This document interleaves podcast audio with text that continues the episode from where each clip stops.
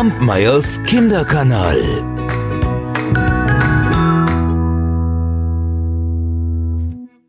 Es war einmal eine Geiß, die hatte sieben junge Geißlein. Ja, und die liebte sie über alles. Eines Tages, da wollte sie hinausgehen und äh, Futter holen, rief ihre sieben Geißlein herbei und sagte, liebe Kinder, ich gehe jetzt in den Wald. Passt schön auf vor dem Wolf, ja? Wenn der nämlich hereinkommt, dann frisst der euch mit Haut und Haaren. Und der Bösewicht verstellt sich immer mal wieder, ja? Ihr werdet ihn aber an seiner rauen Stimme und an den dunklen Füßen sofort erkennen. Und ihre Geißlein sagten, ach, liebe Mutter, wir wollen uns schon in Acht nehmen. Geh du ruhig, wir passen auf uns auf. So. Und da drehte sich die Geiß um und machte sich auf den Weg. Tatsächlich, es dauerte nicht lange. Da klopfte jemand an die Haustür. Macht auf, ihr lieben Kinder, eure Mutter ist da und sie hat jedem von euch etwas mitgebracht. Aber die Geißlein waren ja nicht doof. Die hörten sofort an der rauen Stimme, dass es der Wolf war. Wir machen nicht auf. Du bist ja gar nicht unsere Mutter, denn die hat eine feine und liebliche Stimme. Aber deine Stimme, die ist rau. Du bist der Wolf, hau ab. Hm, da ging der Wolf fort und ging zu einem Krämer. Da kaufte er sich ein großes Stück Kreide.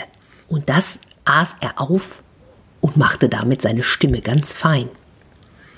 Dann kehrte er zurück, klopfte wieder an die Haustür und rief Macht auf, ihr lieben Kinder, eure Mutter ist da, sie hat jedem von euch etwas mitgebracht.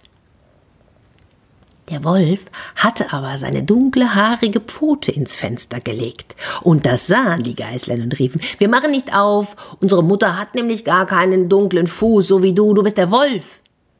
Ah, da lief der Wolf zu einem Bäcker und sagte, hier, Bäcker, ich habe mich am Fuß gestoßen, streich mir ein bisschen Teich drüber, das kühlt. Ja, und da hatte ihm der Bäcker die Pfote bestrichen und er lief zum Müller und sagte, Müller, streu mir hier weißes Mehl auf meine Pfote.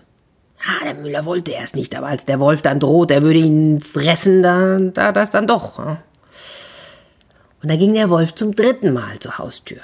Er klopfte wieder an. Macht auf, Kinder, eure liebe Mutter ist heimgekommen, ich habe euch jedem etwas mitgebracht.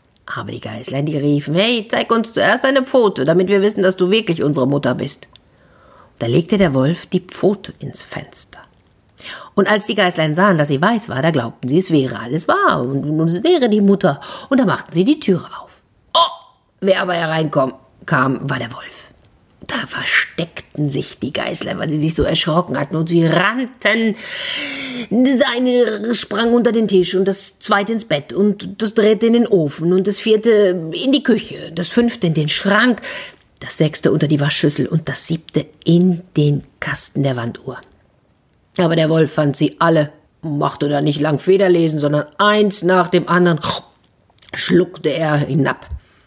Nur das Jüngste, das im Ohrenkasten steckte, das fand er nicht. Ach, aber er war auch so voll gefressen. Ach, so trollte er sich und legte sich auf der grünen Wiese unter einen Baum und fing an zu schlafen. Ach, und er schlief und schnarchte und.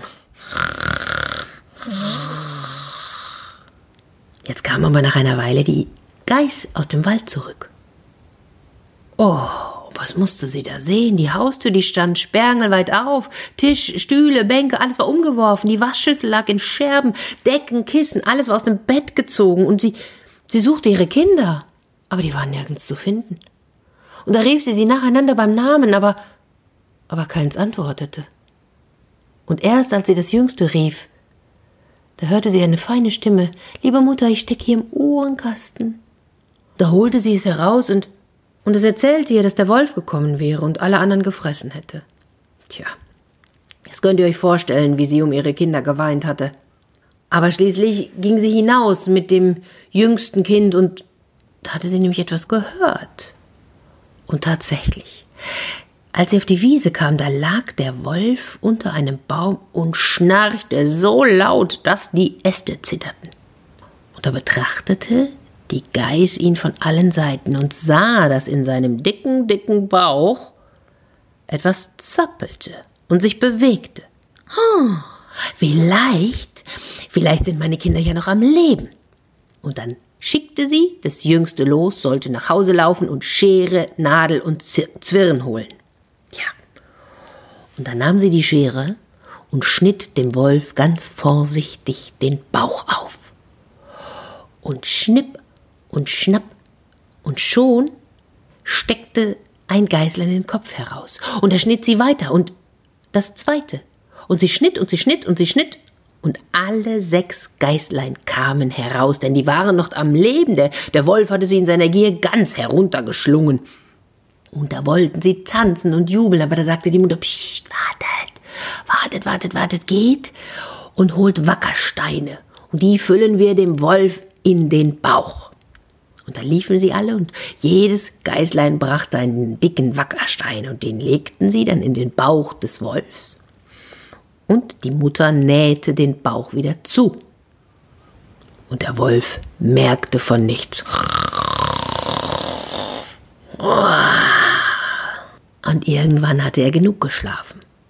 Da reckte und streckte er sich und stellte sich auf die Beine und ja, die Steine im Magen, die machten ihm so großen Durst, aber er wusste es ja gar nicht und dachte nur, Mann, was ist das denn so schwer in meinem Bauch? Oh. Und er konnte erst gar nicht laufen und dann, und dann stießen die Steine in seinem Bauch ja auch immer aneinander und klapperten und was ist das denn? Was so rumpelt und pumpelt denn in meinem Bauch herum? ich hab vermutet, das sind doch sechs Geißlein, aber, aber, aber fühlt sich an wie Wackersteine. Und dann kam er an den Brunnen weil er so durstig war, bückte er sich und wollte trinken. Doch die schweren, schweren Steine, die zogen ihn hinein, und da ist er ertrunken.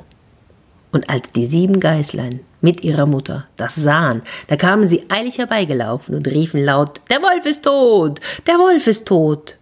Und dann tanzten sie alle freudestrahlend um den Brunnen herum. Und wenn sie nicht gestorben sind, dann tun sie das vielleicht bis heute. Kampmeyers Kinderkanal.